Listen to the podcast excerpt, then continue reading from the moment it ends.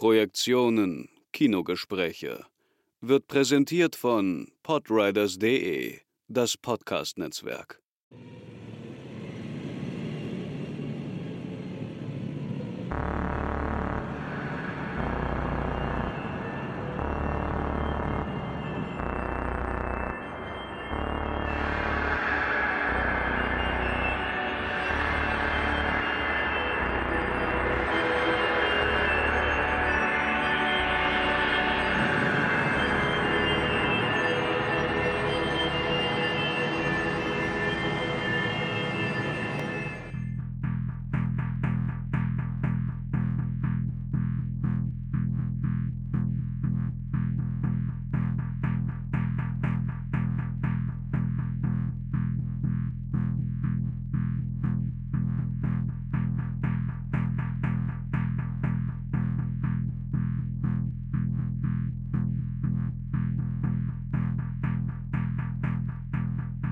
Herzlich willkommen zu einer neuen Episode von Positionen, dem Unterformat des Podcastes Projektionen Kinogespräche von Sebastian Seidler, Markus Stieglecker und vielen anderen mittlerweile.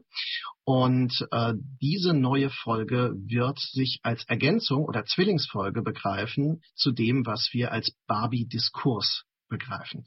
Und zwar wurden wir ja von zahlreichen ähm, unserer Hörerinnen und Hörer gebeten, doch eine Folge zum Film Barbie und zum Phänomen Barbie aufzunehmen. Und wir haben uns gedacht, wir machen das, äh, wenn, dann richtig und komplex, so wie es dem Phänomen angemessen ist. Und äh, unterhalten uns mit unterschiedlichen Leuten darüber und unterschiedlichen Positionen. Und genau das ist heute auch der Fall. Ähm, heute habe ich hier eine sehr geschätzte Freundin und Kollegin Brigitte Biel hier in der Sendung und ähm, ja, hallo nach Berlin. Hallo zurück, hallo Markus, danke für die Einladung.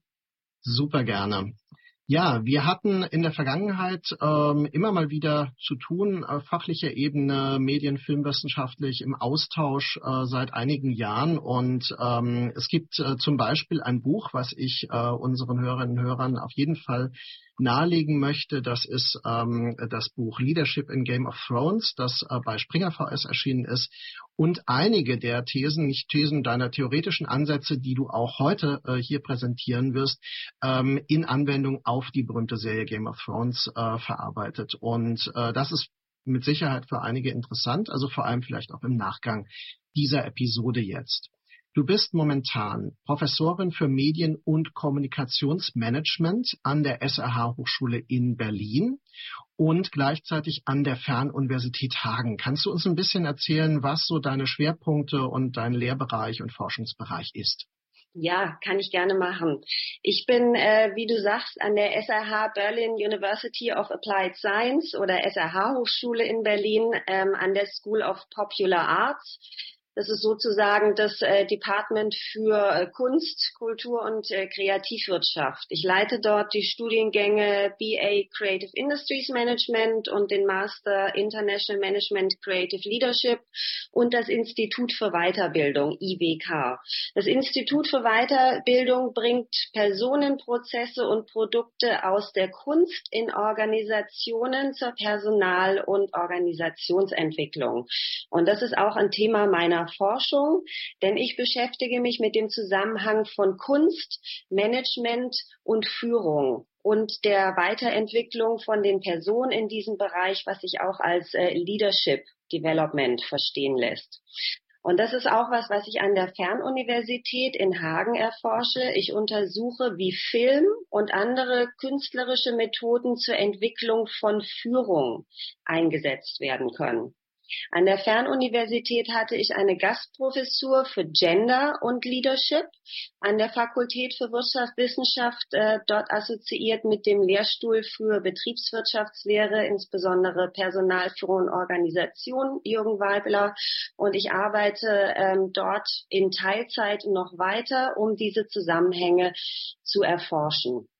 Wir hatten dort auch eine internationale Konferenz äh, ausgerichtet, die du ja auch besucht hast. Mhm. Ähm, wo auch Markus Kleiner, der ja auch in den Positionen über Barbie gesprochen hat, auch einen hervorragenden Vortrag gehalten hat.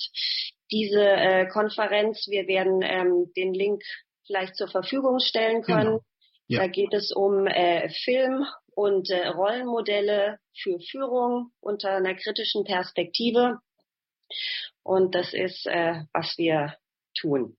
Mhm. Und aus dieser Position, denke ich, werden wir heute auch über den Barbie-Film sprechen. Also es ist die, die Gender-Perspektive, die zusammenkommt mit einer betriebswirtschaftlichen per Perspektive, weil Frauen unterrepräsentiert sind in Führungspositionen und in gesellschaftlichen Machtpositionen. Und ihre Anzahl steigt nicht so, wie man es erwartet hätte, sondern stagniert sogar in vielen Bereichen. Es sind viele unsichtbare Barrieren, und Fallstricke am Werk, die ähm, das Vorankommen von Frauen, auch nicht-binären Personen unserer Gesellschaft behindern. Und äh, der Film, über den wir heute sprechen, legt uns da einige ergänzende Ideen durchaus nahe. Mhm. Ja, sehr schön. Das ist, ähm, äh, gibt einige Ansätze, das äh, sehe ich jetzt schon. Ähm, vielleicht, wenn wir zu dem Film einsteigen, wie bist du ähm, zum ersten Mal dem Film begegnet? Hast du die Werbung vorab äh, wahrgenommen? Hattest du eine bestimmte Erwartung, die dann äh, übererfüllt oder ähm, anders äh, quasi sich herausgestellt hat? Und ähm, wie war es dann, als du ihn zum ersten Mal gesehen hast? Also ich denke mal, du hast ihn im Kino wahrscheinlich gesehen. Also so, wie war deine erste Begegnung mit diesem Phänomen? Wir haben uns ein schönes Kino ausgesucht äh, in der Originalversion des Odeon in Berlin. Ich habe die, die Werbung gesehen, die war ja nicht zu übersehen.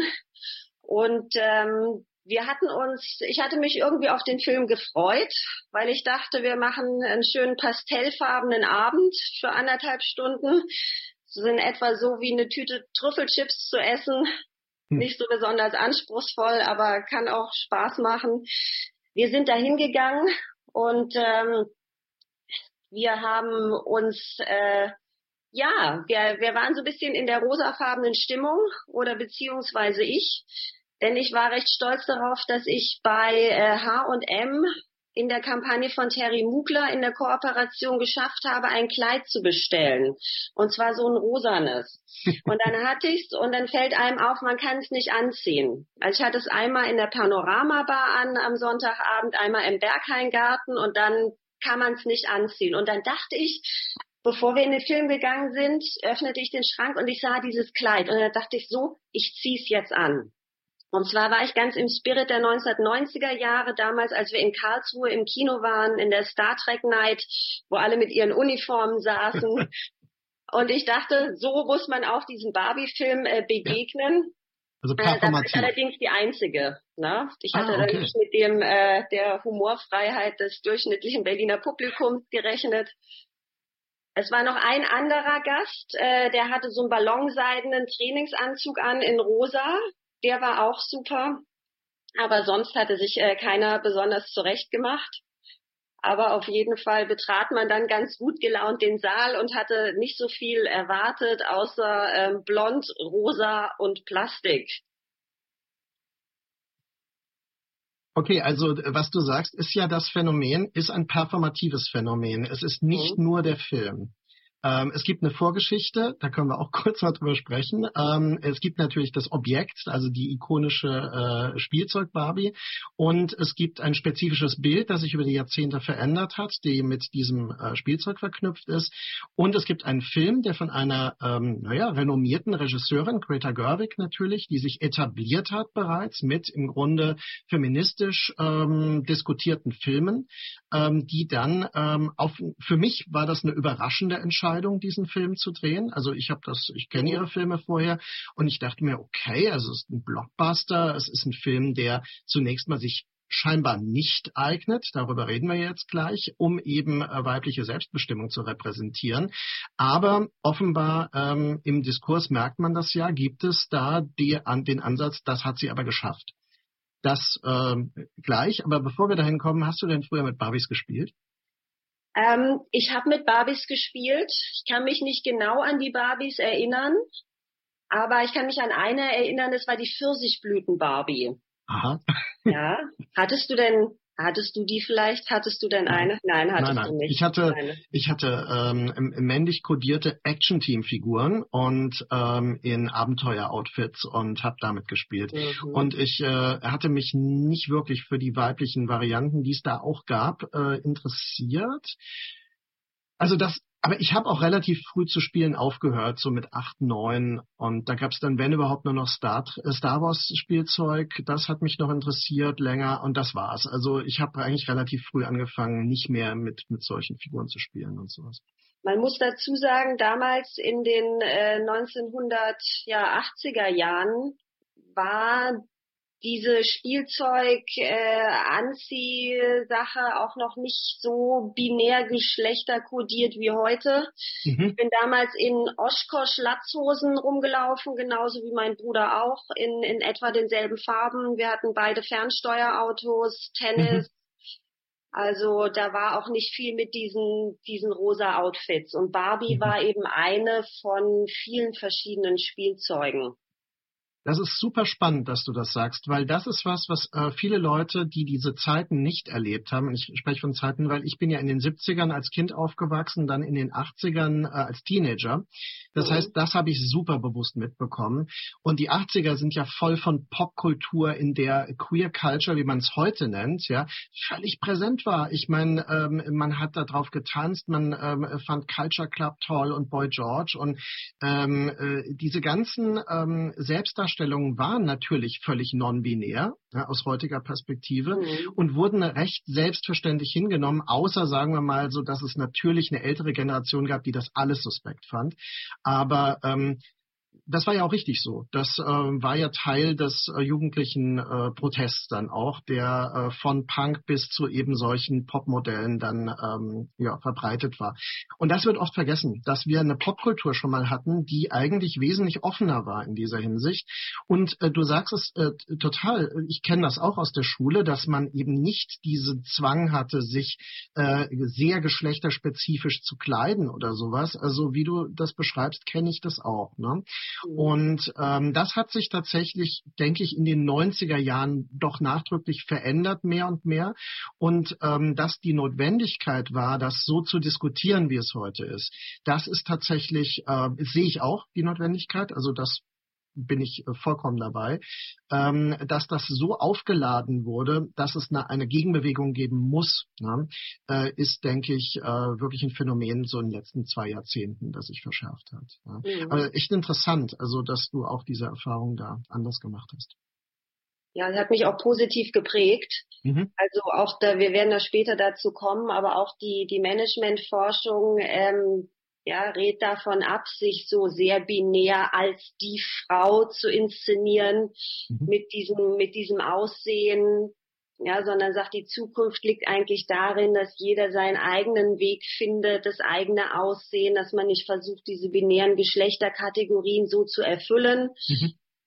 Denn dann kommt man natürlich auch oft in eine Sackgasse, denn die Vorstellung, die man mit der Frau verbindet, ist eben unterstützend, helfen, kommunikativ. Und wenn man nur so ist, dann kommt man natürlich auch beruflich und gesellschaftlich nicht unbedingt weiter.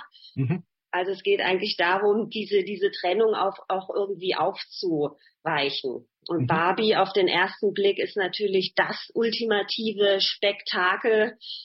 Die äh, blonde Überfrau mit den Maßen, die völlig unrealistisch sind, also die ordnet sich da auch wirklich am, am Ende des Spektrums ein. Mhm. Wenn wir da ganz kurz verharren. Also, wir haben ein äh, Spielzeug, das sich zweifellos verändert hat über die Jahrzehnte und bestimmten Norma, äh, Normen sich angeglichen hat, ja, und diese Normen aber auch in gewisser Weise repräsentierte. Ähm, mhm. Das mag mal strenger, mal weniger streng gehandhabt worden sein, aber das wird ja auch im Film immer mal angesprochen, dass es eben verschiedene Modelle gab, dass manche dieser Modelle auch nicht mehr aktuell sind und so weiter, ja, und vergessen wurden quasi schon.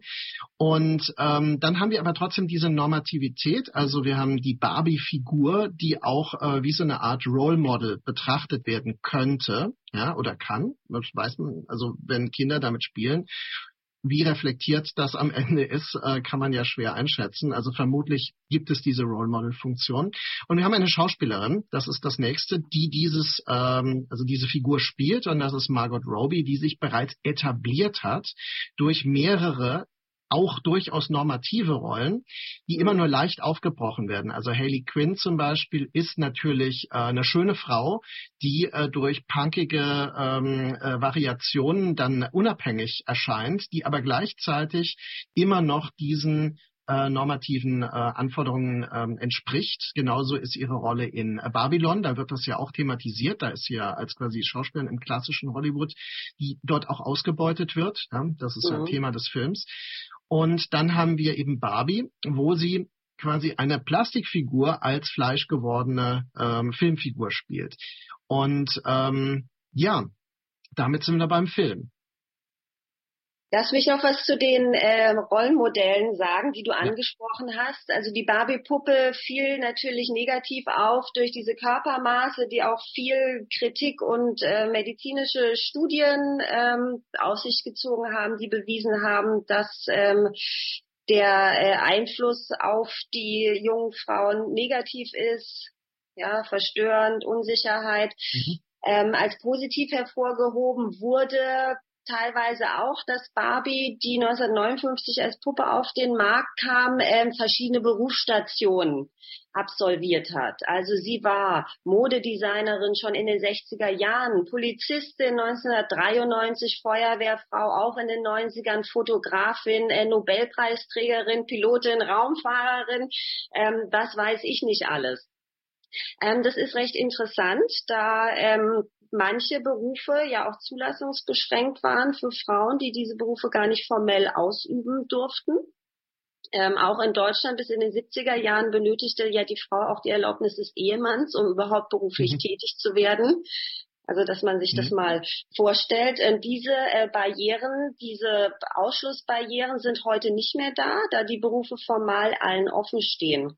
Aber heute haben wir sogenannte ähm, Second Generation Gender Bias, also eine Barriere der zweiten Generation. Das bedeutet nämlich Rollenmodelle fehlen neben anderen Sachen, dass Frauenkarrieren die typischen Knicker haben wegen Kindern, Familien, Teilzeitarbeit, verschiedenen anderen institutionellen Benachteiligungen. Aber das Thema der Rollenmodelle ist auch in der Managementforschung ganz großes. Wenn du dir die Vorstände der großen deutschen Unternehmen anschaust, oder dieses Foto der Münchner Sicherheitskonferenz neulich, was so hohe Wellen geschlagen hat, wo nur Männer weiß, männlich, ähm, Mitte 50 dort äh, saßen und alle anderen Personen nicht repräsentiert waren. Dann ähm, wird das Bild von jemand, der im Vorstand ist, der eine bestimmte Berufsrolle hat, allein männlich gedacht. Und es spiegelt sich auch in der deutschen Sprache. Ähm, es gibt ja Bemühungen, Berufe zu gendern. Die Polizistin aber es haben die Linguistinnen auch herausgefunden, dass wenn du nur die männliche Person verwendest, wie der Professor, der Polizist, der ähm, Manager, dass das Gehirn dann tatsächlich nur an die männliche Repräsentation denkt. Also es ist linguistisch hinterlegt, dass das Gehirn dann nicht den Umweg macht, um alle Geschlechter mitzudenken, und äh, Menschen von verschiedenen Hautfarben und verschiedenen Körpermaßen, sondern das Gehirn denkt dann an einen Mann. Und insofern ist es schon mal sinnvoll, dass Barbie als ja, weiblich gelesene Puppefrau in Anführungszeichen diese Position auch überhaupt mal verkörpert hat. Dass ein Bild entsteht quasi. Ja, dass, dass ich, du äh, siehst, eine mh. Frau kann Polizistin sein, eine Frau mh. kann Präsidentin sein. Okay. Mh. Weil dass dieses Bild oft fehlt, führt eben auch dazu, dass Frauen sich nicht selber in dieser Berufsrolle sehen. Also es gibt auch ähm, es gibt auch Untersuchungen mit Kindern, denen sagt man male mal ähm, ja eine Polizist, dann meinen die natürlich nur den den die den männlichen Polizist. Wenn man sagt mal eine Polizistin oder ein Polizist, dann malen die auch dann eine weibliche mhm. Polizistin. Mhm. Es geht darum, dass sich Frauen in vielen Positionen nicht sehen und deshalb auch nicht vorstellen können. Also Spielzeug würde ähm, das befördern, das wäre die These jetzt, äh, indem man quasi dann ein diverseres Bild äh, etabliert und verankert in der kindlichen Wahrnehmung. Das wäre die These. Zunächst, deshalb sind genau. diese Puppen ja auch so umstritten, mhm. auch mit den Körpermaßen, weil, weil es ja schon was auslöst in den jungen Menschen, die diesen Puppen begegnen. Jetzt müssen wir zum Film ähm, ein paar Dinge sagen. Also in dem Film werden zwei parallele Welten geschildert. Die eine soll unserer Gegenwart entsprechen, die kommt aber erst später im Film und die erste Welt, die etabliert wird, also Barbiland, ist dann gewissermaßen ein Matriarchat, ja, also würde ich ja. zumindest mal so, ich habe ja Kulturanthropologie studiert, es ist nicht wirklich ein Matriarchat, weil ähm, so streng äh, nach der Definition, also die Herleitung äh, über äh, die, die Mutter ähm, ist ja hier ein bisschen abstrakter, weil es ja, es gibt zwar mal so das Phänomen, die schwangere Barbie oder so wird angesprochen, aber im Endeffekt ist das äh, etwas, was hier ja nicht geklärt ist. Also das ja. heißt, wie pflanzen die sich fort und so weiter, ist alles offen. Also von daher kann man sagen, ähm, der Begriff Matriarchat ist metaphorisch zu betrachten und äh, äh, bezeichnet eine Form der Frauenherrschaft äh, Babyland ist dominiert von einer weiblichen ähm, Herrschaft. Und das ist durchaus binär gedacht, denn ähm, äh, die äh, Puppen, die hier also zum Leben ähm, erweckt werden im Film, sind natürlich äh, ziemlich deutlich weiblich kodiert und gelesen. Äh, es gibt dann die männliche Variante, die heißen alle Ken. Die sehen schon durchaus unterschiedlich aus, also genau wie die Barbies natürlich auch unterschiedlichen Ethnien und so weiter entsprechen. Aber auch hier haben wir eine sehr eindeutige, binär gedachte Idee von Männlichkeit. Ähm, der Clou des Films ist, dass eben mit dem Schritt in die äh, menschliche Realität gewissermaßen diese Regeln auf den Kopf gestellt erscheinen und Ken feststellt, oh, in dieser menschlichen Welt ist äh, ein Patriarchat, also eine Männerherrschaft, eine männliche Dominanz. Das gefällt mir natürlich total gut. Ryan Goslings Figur, äh, der ziemlich gut ist in dem Film, das äh, habe ich auch mit Max Kleiner da entsprechend diskutiert. Also der, der so eine eigen, also man merkt ihm das an, wie er das genießt, auch diese, ähm, dieses Rollenmodell äh, zu dekonstruieren auf die Weise. Und ähm, genau, also mit diesem, und das ist eigentlich weiterhin ein binäres Modell zweier Welten übrigens. Ne? Mhm. So, ähm, so funktioniert der Film und es gibt dann in gewisser Weise so ein versöhnliches Ende ähm, worüber wir auch reden müssen, wie du das einschätzt. Aber jetzt würde mich mal interessieren, also mit diesem Modell, was ich gerade hm, so ein bisschen referiert habe, ähm, wie würdest du da die Thesen, die du jetzt äh, entwickelst, äh, verankern? Das Modell, das du beschreibst, schöpft natürlich seine Wirkung aus der, der Umdrehung dessen, was wir normalerweise in unserer Welt erleben. Hm. Also ähm, der ähm, Barbie ist natürlich zunächst mal das absolute Spektakel. Also sie wird angesehen, sie wird inszeniert und ähm, sie handelt aber auch. In unserer Welt äh, spricht die Forschung davon, dass Frauen bei der Arbeit in Führungspositionen auch ein Spektakel sind mit ihrem Aussehen, Körper und Verhalten, dass sie einer geschlechtsspezifischen Prüfung unterzogen werden, betrachtet, beurteilt, abgeurteilt, ganz anders als Männer. Ähm, da gibt es äh, von Berger, der sagte in den 70er Jahren einmal, äh, Männer handeln und Frauen erscheinen. Oder wenn ich mal äh, René Polish, mit dem wir zusammengearbeitet haben, zitiere, Intendant der Volksbühne, der sagte, ein Mann betritt die Bühne, er ist ein Mensch. Eine Frau betritt die Bühne, sie ist eine Frau.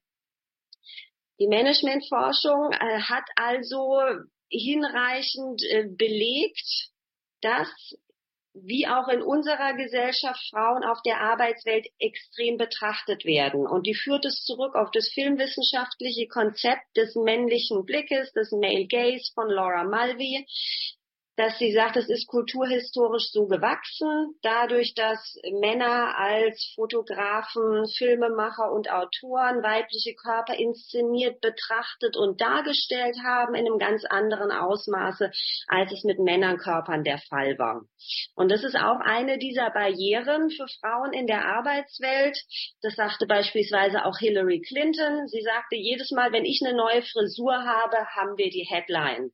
Ihr Pressesprecher sagte, es ist äh, bei Hillary Clinton einerseits wichtig, was sie sagt, aber es ist immer wichtiger, wie sie dabei aussah. Also sie hat für jeden Haarschnitt wurde diskutiert, wie teuer waren die Kosten, passt es zu ihrem Charakter. Also eine ganz andere Prüfung als Männerkörper, als Donald Trump in seinen schlecht sitzenden Anzügen, das war dann auch so Masche, also aber ganz anders betrachtet und abgeurteilt. Auch weibliche Politikerinnen wurden dann gefragt, oh, sie nach der Schwangerschaft, sie haben ja jetzt wieder tolles Gewicht erreicht, also das muss sich dann kein Mann anhören. Es gibt auch Studien, die sagen, dass Frauen in Jobinterviews sowohl von Frauen als auch Männer betrachtet und abgecheckt werden. Was tragen sie? Passt die Pferdeschwanzfrisur zur Führungsrolle? Nein, die passt nicht. Dass also auch in Bezug auf das Aussehen argumentiert wird, dass sie nicht tauglich seien für bestimmte Positionen. Zu übergewichtig, zu undiszipliniert, also wo dann Bezüge hergestellt werden, die absolut nicht stimmen und es trifft äh, Männerkörper in einem äh, geringeren Maß.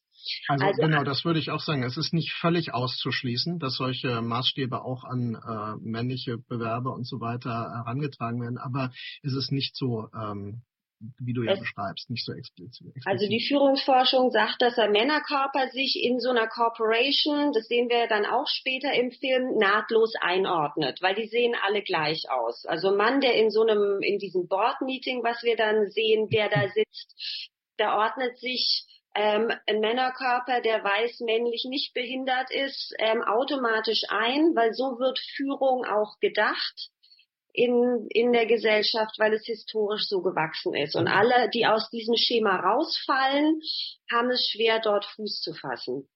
Also und in die Barbie-Welt äh, dreht es um. Barbie ist zwar das Spektakel, aber sie handelt auch, während Ken, Ken erscheint nur.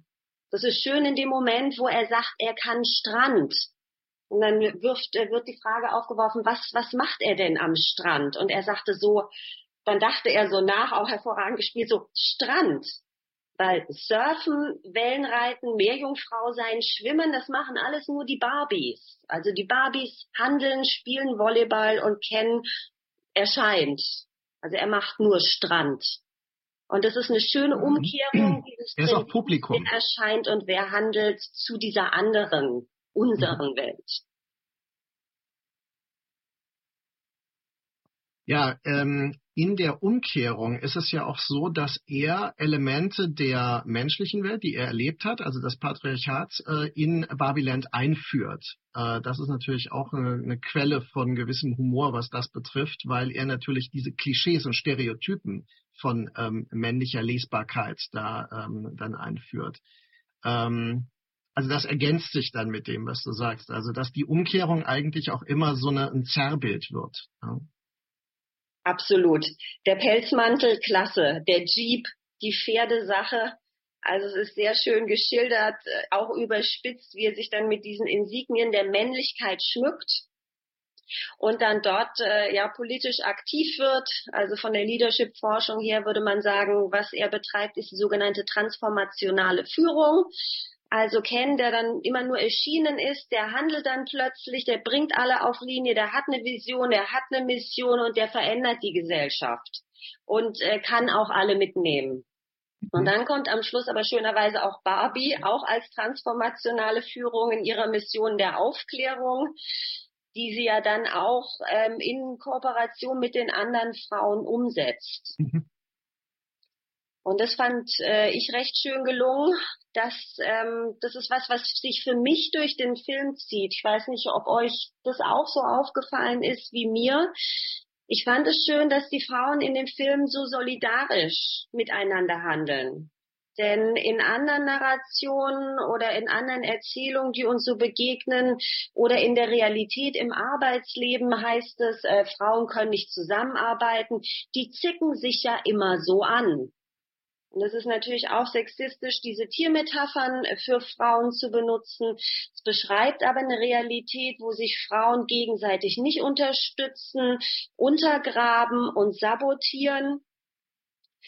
Und ähm, die Forschung hebt heraus, dass es diese Mechanismen gibt, sagt aber, es ist nicht äh, die, der Grund ist nicht die Frau, die vom Charakter so geboren ist, dass sie andere untergräbt, sondern dass sie eine marginalisierte Position in einem männlich dominierten System hat, und dann versucht voranzukommen. Allerdings äh, schlägt die Leadership-Forschung wirklich vor, sei bitte solidarisch mit anderen Frauen, also auch Sternchen, also Transfrauen, alle, die sich als Frau sehen.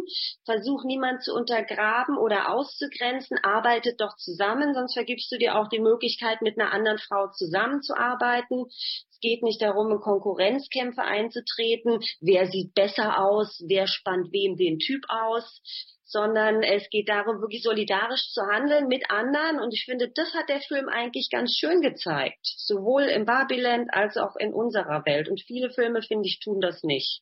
Mhm.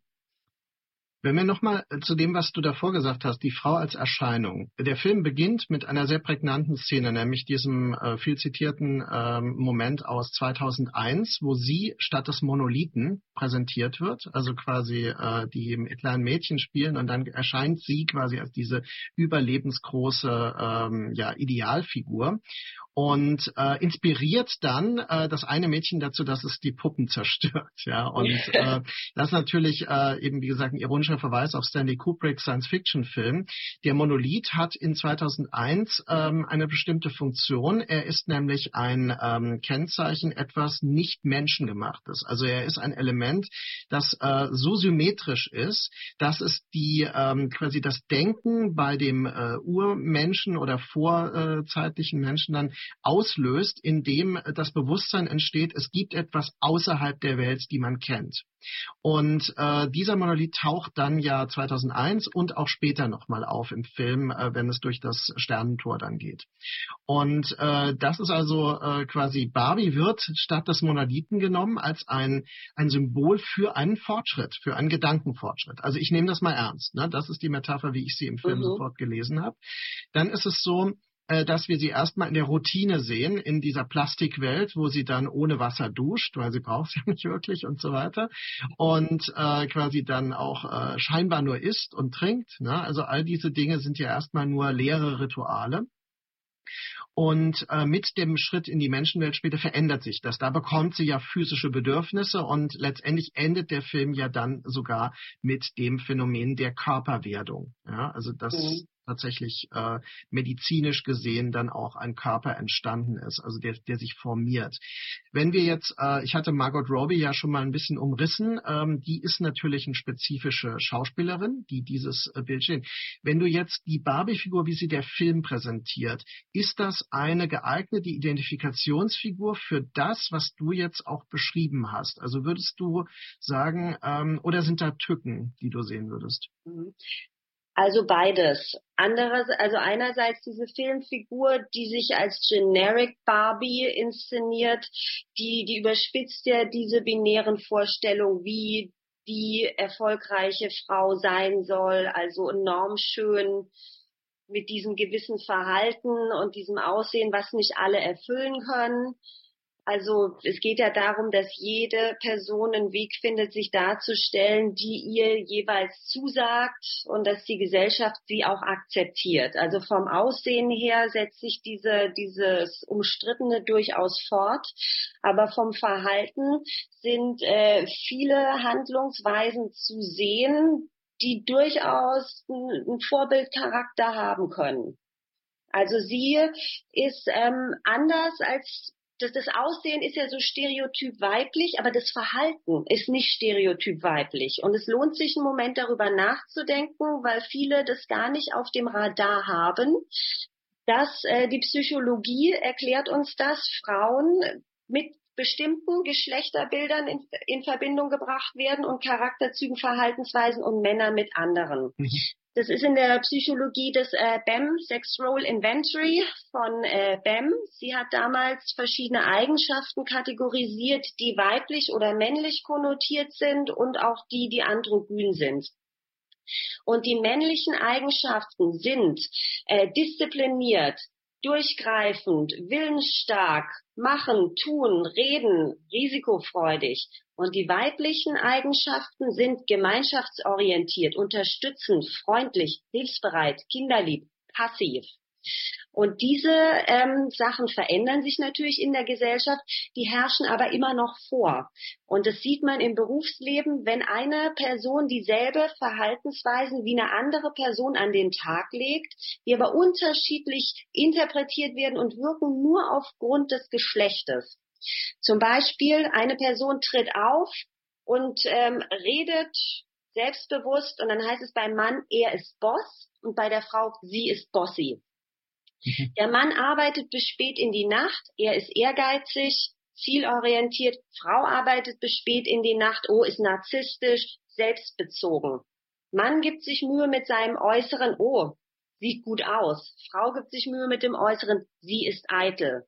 Hast ein Meeting, Mann schlägt auf den Tisch, dann sagt man heutzutage so, naja, ist nicht so ganz azur, aber es wird noch irgendwie akzeptiert. Frau schlägt auf den Tisch, würde man sagen, das ist weird. Also es geht schon mal gar nicht.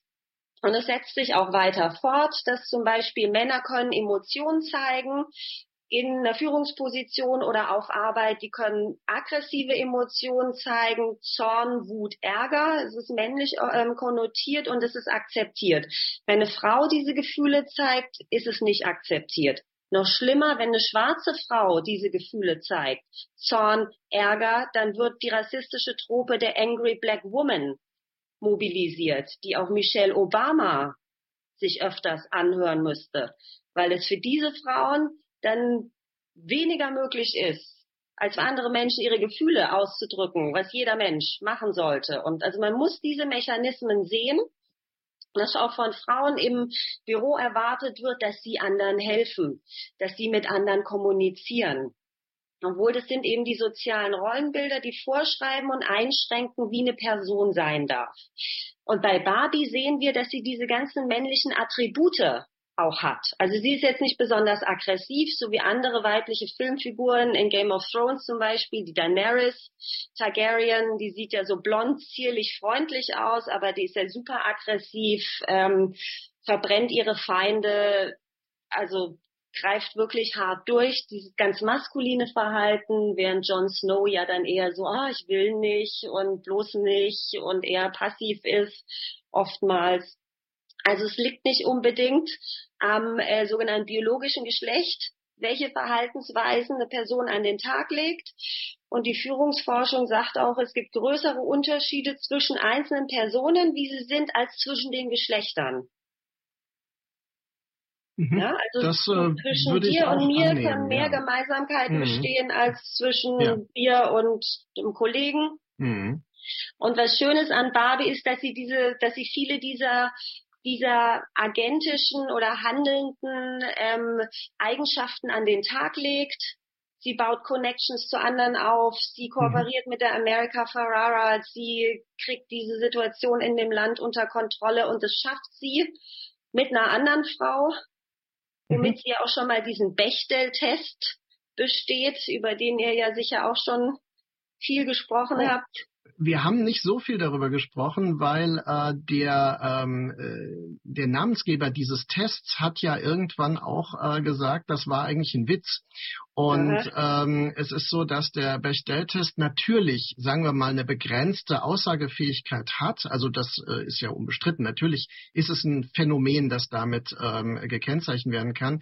Aber was das letztendlich für einzelne Filme bedeutet. Und äh, ich meine, nur als Fußnote, äh, ich hatte in einem Seminar, äh, wo ich Claire Denis Film ähm, Beau Travail über die Fremdenlegion ne, behandelt habe, äh, da wurde mir dann gesagt, es wäre schön, wenn ein Film von einer Frau behandelt worden wäre. Und dann muss ich sagen, ja, Claire Denis ist aber eine Frau. Und es war also quasi diese, diese Idee, dass ein, also die ist fast schon stereotyper, als es in der Realität einfach ist, äh, dass ähm, äh, der Film Beau Travail, weil er vor allem seit 90 Prozent mit Männern besetzt ist und auch äh, quasi die dann auch präsent sind, weil das ja ein Männerbund ist, der beschrieben wird, dass der dann nicht als weiblicher Film wahrgenommen wurde. Mhm. Und da muss man sagen, ja, im Bechdel-Test schneidet der sehr schlecht ab. Nur, ähm, was sagt das aus über das Kino von Claire Denis? Nicht viel, ja. ja, außer ihre Bemühungen, sich in andere Phänomene auch hineindenken zu können. Aber äh, ich äh, will jetzt, also ich muss sagen, dass äh, für mich war das jetzt interessant, was du über Barbie sagtest, in der Hinsicht, weil ähm, wenn man das, was du ähm, quasi, das würde ja erstmal scheinen wie ein ähm, binäres Denkmodell, das in diesem Film dann eine gewisse Lösung findet. Aber wie du ja selbst sagtest, das ist nicht einfach mit der biologischen Geschlechtlichkeit zu koppeln. Es kann also durchaus sein, dass äh, sogenanntes männliches oder sogenanntes weibliches Verhalten äh, bei anderen ähm, quasi Varianten vorkommt. Also ist es metaphorisch zu betrachten. Und wenn man Barbie komplett metaphorisch liest, was ja eine Möglichkeit ist, ne, den Film, weil das bietet sich ja auch an, das ist ein Film über Spielzeug, äh, dann ähm, würde ich das kann ich das komplett nachvollziehen. Wenn man das aber nicht macht, wenn man sich irgendwann mal fragt, okay, es gibt die Barbie-Welt und es gibt die reale Welt, die der Film repräsentieren möchte, dann ähm, möchte ich auf eine Sache mal hinweisen und es würde mich interessieren, was du dazu sagst. Der Film ist produziert von Mattel. Mattel ist die Spielzeugfirma. Es ist eine, äh, also ein Riesenkonzern. Es ist ein Konzern, der weltweit natürlich agiert, der auch äh, mit äh, massiven Missständen, ähm, also in der Kritik kämpfen muss, weil er in äh, quasi äh, ausgelagerter Produktion zum Teil zu Niedrigstlohn ähm, arbeiten lässt, ne, um die Herstellung dieser Spielzeuge zu ermöglichen.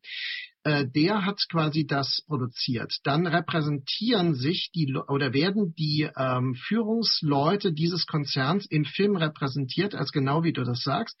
Eigentlich, es sind alles mittelalte, ähm, ja, weiße Männer möglicherweise, aber äh, sie sind auch so ein bisschen harmlos und trottelig dargestellt, was ihnen äh, eigentlich keine Gefährlichkeit gibt. Also es ist, die sind Antagonisten für Barbie, aber sie sind keine gefährlich kodierten äh, Antagonisten. Also das finde ich total bemerkenswert. Und das hängt meines Erachtens schon mit so einer Art ähm, Entschuldungsmechanismen zusammen, die der Film auch kultiviert in Bezug auf die eigenen äh, kapitalistischen äh, Missstände.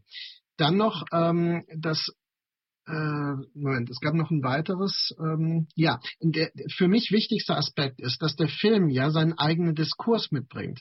Es ist so, dass schon erkannt wird und Barbara äh, äh Greta Gerwig ist natürlich in der Lage, sofort diese ganzen Missstände mitzudenken und dann werden in Dialogen äh, diese Dinge diskutiert. Also das heißt, man könnte das so sehen, aber wir machen es jetzt mal so. Oder man könnte das kritisieren und das wird im Film wirklich angesprochen, auch in der viel zitierten feministischen Rede, die dann im Film ja, ähm, ja. auch immer wieder äh, zu, zur Sprache kommt. So. Ähm, für mein seduktionstheoretisches Modell würde ich sagen, ist das ein Film, der super auf den ersten beiden Ebenen funktioniert. Also er hatte eine Wahnsinnswerbekampagne, er hatte unglaublich äh, viele Points of Interest, die ihn äh, quasi öffnen für ein großes Publikum. Auf der zweiten Ebene, das ist ja die, ähm, die offene Verführung. Er will uns über die Dialoge und das, was wir wirklich mh, hm, im Film hören und sehen, dazu bringen, eine bestimmte Position anzunehmen. Ja? Also quasi wie ein Werbespot, aber ein komplexer Werbespot. Von daher ist er vielleicht ein gelungener, super Werbespot für eine moderne Idee von Barbie. Und mein Problem ist auf der dritten Ebene, ich ahne jetzt, dass ähm, man mit der metaphorischen Lesart da relativ weit käme. Das wäre die verdeckte Verführung. Also was will er eigentlich wirklich von uns? Denn das, was auf der zweiten Ebene explizit gesagt wird, ist nicht, dass der Film wirklich von uns will. Und da gibt es aber unterschiedliche Ideen. Und jetzt würde mich mal interessieren, wie gehst du mit diesem Dilemma um, dass der Film seine eigenen Zwiespältigkeiten ja ausdrückt, also im Dialog sogar formulieren lässt und uns damit eigentlich zurücklässt. Also was, was gibt er uns dann tatsächlich in so einem weitergehenden Sinne? Der Film ist so, wie du so schön beschreibst, natürlich auch eine Geburt des Kapitalismus, des konsumistischen Systems, dass Mattel diesen genialen Marketing-Schachzug auch macht, um sich da äh, modern darzustellen. Und ich denke, das ist was, was wir überall erleben heutzutage mit großen Unternehmen. Gibt dann, also ich würde mal sagen, es ist vielleicht so eine kreative ja, durch, durch diese Kunst sich anders darzustellen. Das machen ja Firmen aber auch schon immer. Die haben dann ihre Kunstsammlung, die machen Mäzenatentum, die fördern Ballett, die Oper, die Philharmonie. Man möchte gern schon in, in der Nähe der Kunst sein. Dann gibt es Greenwashing, dass man Corporate Social Responsibility Initiativen hat. Dann gibt es Pinkwashing, dass man sich an die LGBTQIA Plus Community ranschmiert. Ähm, es gibt nicht nur dieses Whitewashing, was man früher machte, das machte dann Daimler, als die ähm, im Verdacht standen oder beschuldigt wurden, Betriebsräte in Brasilien in den 1970er Jahren umgebracht zu haben. Dann engagierte man einen Professor der Berliner Universität, der da so ein Weißwaschgutachten schrieb, ähm, was natürlich auch zerrissen wurde. Und jetzt haben wir diese, diese Form, sich in so einem popkulturellen Diskurs zu präsentieren, also auch mit so ein bisschen mehr Culpa. Das ist was, was wir wirklich oft sehen. Dass man mit Dingen, die man einfach nicht mehr verstecken kann, weil sie auch da sind, im öffentlichen Diskurs, in den sozialen Medien dann scheinbar offen umgeht. Und ich denke, die Regisseurin, sie wird natürlich ihre eigene Position haben wie sie sich, ob sie da sich als Handlangerin von Mattel sieht. Aber ich denke, sie wird natürlich sagen, ich bringe jetzt meinen eigenen Film hier auf die Straße. Also ich denke, es ist keine einfache Antwort. Er bleibt da so zerfasert stehen. Also man muss diesen Konsum- und kapitalistischen Kontext mitdenken. Insofern ist es sehr gut, dass du das jetzt erwähnst. Und ähm, er beantwortet das nicht für uns. Also es ist jetzt keine einzige Lösung, die wir da mitnehmen. Ich bin an den Film rangegangen von Seiten der Führungsforschung und da nehme ich bestimmte Ideen mit, die wirklich sinnvoll erscheinen, die auch ambivalent sind, aber auch ja, empowered sein können für Frauen heutzutage. Da trifft der Film einen Nerv, auch mit der Rede, die du erwähnt hast. It's literally impossible to be a woman von America Ferrara. Also ich saß im Kino und habe diese Rede gehört. Und ich dachte, wow, der Film wird durch die Decke gehen. Weil da war klar, er hat ein Gespür für die Themen, die viele Frauen, Menschen heutzutage berühren. Und in dieser Rede schildert sie, es ist also unmöglich, eine Frau zu sein. Ähm, du musst verschiedenste Ideen ähm, du musst verschiedenste Ideen verkörpern. Warte, ich guck mal, ob ich hier was von der Rede finde. Ähm, muss mal gucken. Also da steht zum Beispiel, you have to be a boss, but you can't squash other people's ideas. Also das sind genau diese Geschlechterstereotype, die wir vorher besprochen haben, dass eine Frau in dem sogenannten Dilemma ist, das Double-Bind-Dilemma, dass sie, egal was sie macht, es ist verkehrt. Also wenn eine Frau in der Führungsposition durchgreift, alle faltet und Dinge antreibt, dann ist sie zu bossy. Ja, wenn eine Frau dann doch eher sich an die Geschlechternorm hält, hilfsbe ja, hilfsbereit, freundlich, teamorientiert, dann heißt ja, das ist ja alles schön, aber du musst schon mal ein bisschen mehr Kante zeigen, du musst schon mal ein bisschen mehr durchgreifen und hier PS auf die Straße bringen. Das ist was, was die Führungsforschung auch gezeigt hat, dass es widersprüchliche Leistungsbeurteilungen dann gibt. Und dieser Monolog schildert also diese ganzen Mechanismen dieses Double Binds, zum Beispiel auch, you have to answer for man's bad behavior, which is insane, but if you point that out, you're accused of complaining. Also einerseits müssen Frauen den Kopf hinhalten und dabei dann doch noch schweigen, weil Kritik von Frauen wird als Beschwerde und Gejammer hingenommen. Also die Frau ist permanent in diesem Doppelbind, muss alles schaffen, Kinder, Familie und Beruf. Und wenn sie dann keine Mutter ist, wird sie dann auch noch dumm angemacht. Und ich fand diese Rede, die hat schon wirklich einen Nerv getroffen beim globalen Publikum. Und das ist was, was man in vielen Filmen nicht hört. Dass es mal wirklich so auf ja, ähm, einem didaktischen Level auch mal so ausbuchstabiert wird und sich dafür auch diese zwei Minuten nimmt in der Zusammenfassung. Also das ist ja wirklich dieses Geschlechterdilemma in der Nussschale.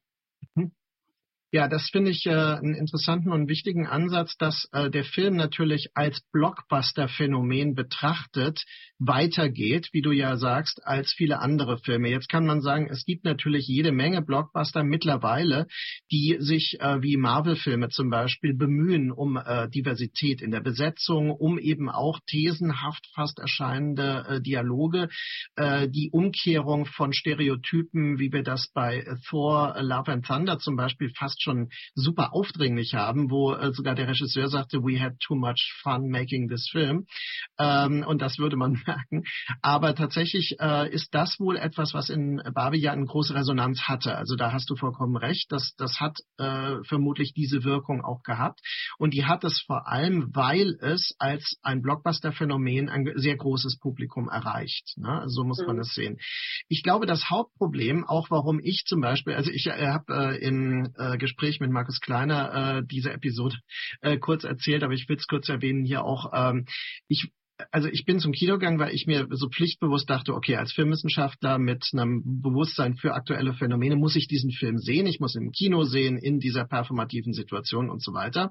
Und äh, ich war in der Kasse und das war also es sind mehrere Filme gelaufen äh, in Berlin im Babylon Kino und in Kreuzberg. Und dann ähm, sagte ich so, ich hätte gern eine Karte für Talk to Me. dann bin ich in Talk to Me gegangen. Aha. Und dann habe ich mir gedacht, ja war gut. Ähm, ja, aber scheiße, jetzt habe ich Barbie noch nicht gesehen. und dann bin ich am nächsten Abend hin und habe dann natürlich äh, die Karte für Barbie gelöst und ähm, auch brav dann ein Foto gemacht in der Box und so weiter. Ach ja, schön, schön. ja, nee, also äh, es geht mir schon um teilnehmende Beobachtung, mhm. aber es, es ist halt so, ich muss es ganz ehrlich sagen. Ich meine, ich habe zigtausende Filme gesehen wahrscheinlich und äh, für mich, äh, der Film ist nicht für mich gemacht, das ist völlig klar. Also ich bin nicht das Publikum des Films und, mhm. ähm, und das ist eigentlich äh, mein Hauptproblem damit, dass er für meine Interessen und so weiter viel zu explizit ist ähm, dass er viel zu, zu deutlich ist und so weiter. Ähm, mhm. Und ja, ähm, das, was du sagst, ich, ich kann das nachvollziehen, aber das ist natürlich äh, angesichts der Tatsache, dass es ein Blockbuster ist, bemerkenswert. Wenn man ihn als Greta Gerwig äh, Autorinnenfilm ähm, sieht, ist es mit Sicherheit einer ihrer plattesten Filme. Also mhm. es ist immer die Frage, aus welcher Perspektive man da ähm, eine äh, Sicht drauf einnimmt ja, gibt die Ästhetik von dem Barbie-Film natürlich auch nicht so viel her für die subtile Verhandlung von genau. Gender-Theorie und gesellschaftlichen Situationen, weil die Ästhetik ist dieses grelle, pinke Plastik und den Diskurs hat sie dann ganz gut getroffen, finde ich. Also ich kann natürlich mhm. deine Kritik da nachvollziehen, aber für diese, in, in dieser ästhetischen Gesamtschau überzeugt es. Also es ist dafür durchaus rund. Mhm. Ja, also ähm, ich glaube auch, man, äh, auch ich muss mich manchmal ein bisschen losmachen von diesem sehr akademischen, ähm, differenzierenden äh, Blick, um zu verstehen, warum bestimmte Phänomene sich etablieren lassen. Äh, ich hatte ein ähnliches Problem ähm, äh, mit dem Film Brainwashed von Nina Menkes. Mhm. Das ist ein Dokumentarfilm, der auf Arte jetzt auch aktuell, glaube ich, noch zu sehen ist, über den Male Gaze im Hollywood-Film, ähm, vom klassischen bis zum modernen. Du erwähntest vorhin Laura Mulvey, ihr Konzept Konzept ist ja geschult und auch begründet am Classical Hollywood. Und sie selbst hat ja äh, über die Jahrzehnte nach den 70ern, wo der Text rauskam, 75, ja äh, immer wieder auch Rereadings vor, äh, vorgeschlagen und auch eine Differenzierung dieses Konzepts. Und wenn man jetzt, wie ich als ähm, analytischer Filmwissenschaftler ja ähm, äh, Film wirklich ja quasi auseinander nimmt, äh, fallen natürlich mehr als äh, eine oder zwei Blickstrategien auf, die man auch benennen muss. Das ist mein Plädoyer, quasi das, was als Male Gaze bezeichnet wird. Auch da kann man differenzieren mit bestimmten Strategien. Ist der objektifizierend, ist der sexualisierend und so weiter. Also das müsste man eigentlich, sagen wir, nochmal aufschlüsseln. Und dann wär, wäre in der analytischen Auseinandersetzung mit dem Barbie-Film auch wieder auffällig, dass sie natürlich äh, aufgrund des Themas und des Sujets, äh, wie sie es angeht, eine Binarität im Blick, in den Blickstrategien ähm, verwendet in der filmischen Umsetzung. Äh, ob man die dann Male und Female Gaze nennt, finde ich quasi streitbar, aber man könnte das machen, wenn man es metaphorisch begreift. Also nicht immer geschlechtsbezogen, sondern eben das Geschlecht als eine Metapher für bestimmte Eigenschaften, genau wie du es beschrieben hast. Und ich glaube auch, man tut Malve nicht unbedingt Unrecht, wenn man das loslöst von dem äh, biologischen äh, Anbindungen des Blicks, sondern dass man sagt, das ist eigentlich ein männlich oder weiblich äh, kodiertes Konzept ja, mhm. das dann auffällt. Und natürlich, äh, wenn wir am Anfang die Riesen-Barbie in der Eröffnungssequenz sehen, ist das natürlich ein spezifischer Blick, der sie subjektifiziert, ja, der sie als mächtige Figur erscheinen lässt. Und da könnte man dann schon wieder sagen, aha, da haben wir also dieses weiblich gelesene erstmal Objekt, ne, also zu einer Figur und einer Person und so weiter wird sie ja später erst. Erstmal ist sie das Objekt, die Erscheinung, ne, eine weiblich gelesene Erscheinung, die aber extrem glorifiziert wird in der Untersicht. Und solche Dinge, also der Film ist da mit Sicherheit nicht, nicht unreflektiert, wie er das macht. Ne?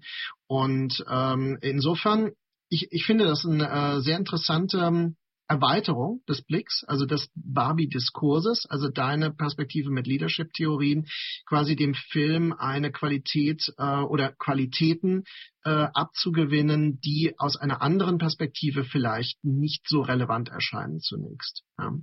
Also, wir denken, das Publikum arbeitet mit diesen Filmen. Also von der Perspektive oder die Forschungsrichtung, die ähm, ich vorantreibe, sagt, dass wir Filme gucken können. Das sind Barbie-Filme, das sind Horrorfilme, das sind Zombie-Filme, es ist Game of Thrones, das ist Star Trek und wir können da was mitnehmen für unser alltägliches Leben, was ja die Medienwissenschaft sowieso schon lange sagt.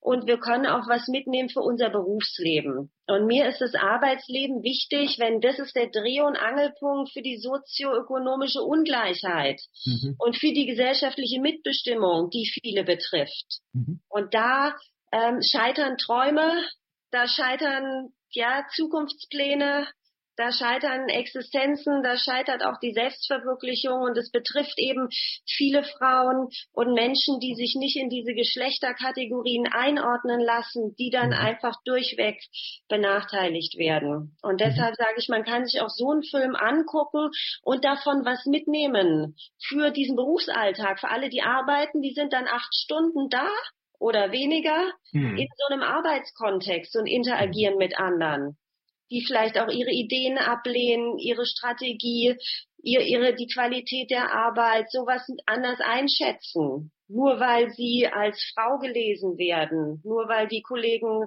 ja rausgefunden haben, dass sie homosexuell sind und dann über die Sexualität reden und dann gibt's wieder solche Ausschlussmechanismen. Mhm. Also es ist natürlich so, hängt auf die hängt von der Branche ab, Ne, aber also Deutsche Bank ist jetzt was anderes als ein Fashion-Label. Ja, aber dennoch, man muss eben gucken, wer kommt denn gesellschaftlich in Position mit Einfluss. Und deshalb kann man eben auch den Barbie-Film unter diesem Blickwinkel lesen und man sieht verschiedene Konzepte, die da auftauchen, invertiert werden und man sieht dann auch gewisse Strategien, solidarisch agieren, sich nicht von dem Aussehen nur blenden lassen die, die man da auch anwenden kann. Mhm. Also ja, das, ja.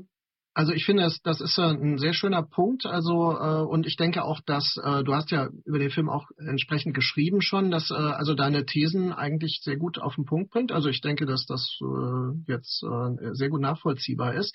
Es gibt ein aktuelles Projekt, das ich am Schluss noch äh, quasi ähm, ja äh, ein bisschen zur Geltung kommen lassen will. Also ähm, du hattest das erwähnt. Kannst du dazu kurz was sagen, was du aktuell machst? Ähm, sag nochmal, wir hatten über verschiedene Projekte mhm, gesprochen. Das äh, Buch, äh, das auch ähm, Film in grundsätzlicheren Sinne und Leadership äh, betrifft. Wir ähm, forschen über äh, Leadership und äh, Film und das ist auch eine Idee, die in der internationalen Managementforschung zunehmend an Boden gewonnen hat.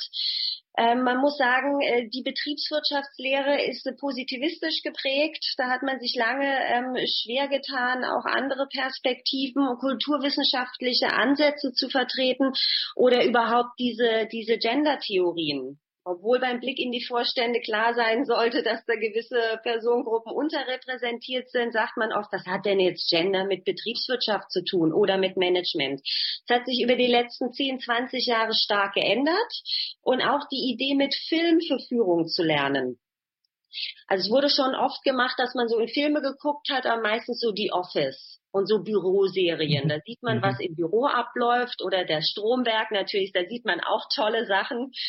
Ähm, ja. ja. was so falsch läuft. Aber man sagt, man kann eben äh, in verschi äh, sich verschiedene Filme angucken. Und es gibt eine Serie bei Emerald, die macht der Kollege Mike Urick. Das sind so die Amis. Die haben dann zum Beispiel The Hobbit sich angesehen, Star Wars, auch Game of Thrones ist jetzt ein Buch erschienen, also Learning Lessons for Leadership with Film. Mhm. Und ich schreibe das erste Buch über Gender und Leadership in der Serie. Und da habe ich mir überlegt, wenn die anderen Bücher über diese, diese riesigen Phänomene sind, und es war vor dem Barbie-Film, weil mhm. jetzt wäre es der Barbie-Film gewesen. Über was kann ich denn schreiben, um dieses Gender-Thema rüberzubringen? Mhm. Und äh, du weißt schon, was die Antwort ist. Mhm. So was ist das größte globale popkulturelle Phänomen, wo einflussreiche Milliardärinnen mit Millionen Influencern äh, dort auf der Bühne stehen. Ja. Wer ist das? Sind die Kardashians. Mhm. Also ich schreibe ein Buch über Learning for Leadership from the Kardashians und schaue mir den Kardashian-Clan an. Und äh, der besteht ja nicht nur aus Kim Kardashian, sondern vor allem aus dem Momager, Chris Jenner, die Mother-Managerin, die dann diese verschiedenen Ermutigungsstrategien an den Tag legt. Go Kylie, go. Sobald einer Probleme hat, kommt dann so eine Psychologin ran, die, die hat dieses Familienunternehmen fest im Griff. Also da kann man auch viel lernen, wie man es macht und wie man es nicht macht. Also wie diese Körper da selbst sexualisiert werden, wie dann rassistische Tropen und Cultural Appropriation mobilisiert wird, hm. wie man während der Corona-Krise, wo Menschen sterben und ihre Familien nicht sehen können, auf so eine private Insel fliegt und darüber postet und dann so seine Privilegien genießt. Ja. Ähm, so macht man es schon mal nicht. Also man sieht auch in den Kardashian einige gute Ansätze, ja, wie, wie bin ich solidarisch? Wie mhm. Prangere ich diesen frauenfeindlichen Diskurs an, der da draußen ist? Wenn zum Beispiel Chloe Kardashian dafür verantwortlich gemacht wird, dass ihr Partner sie verlassen hat, obwohl sie sie ihm ja erste, zweite, dritte, vierte, fünfte Chance gegeben hat. Also sind auch wieder diese, diese Mechanismen, die die dann aber auch ansprechen. Also man sieht, da wird auch viel verhandelt von diesen Geschlechterklischees, diesen Dilemmata, diesen Stereotypes, diesen Double Binds. Und da kann man auch äh, jede Menge mitnehmen. Buchmanuskript ist jetzt soweit fertig.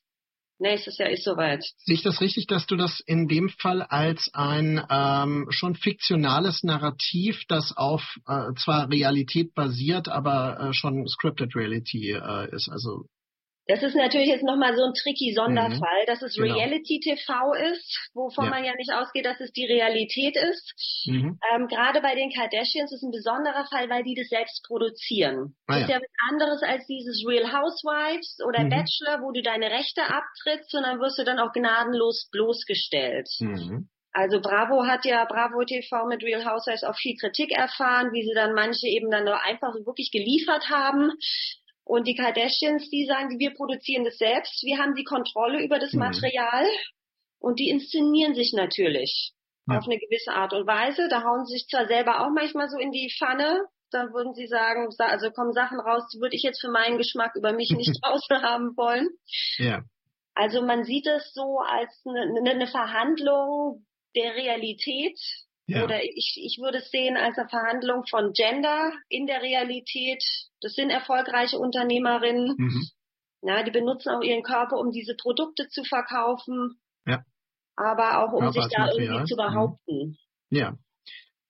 Okay, ja, vielen Dank. Ähm, ja, Brigitte, da sind wir schon am Ende dieser Folge von Positionen. Ähm, und äh, ja, ich hoffe, es war für alle draußen gut nachvollziehbar, das denke ich aber, ähm, und ist ein, ein anderer, vielleicht auch ein erfrischend neuer Blick für einige auf das Phänomen Barbie gewesen. Und ähm, ja, wir sind sehr gespannt auf zukünftige Dinge, auf zukünftigen Austausch auch äh, mit dir und ähm, dann äh, vielen Dank fürs Zuhören und ähm, danke an dich, Brigitte, und bis bald.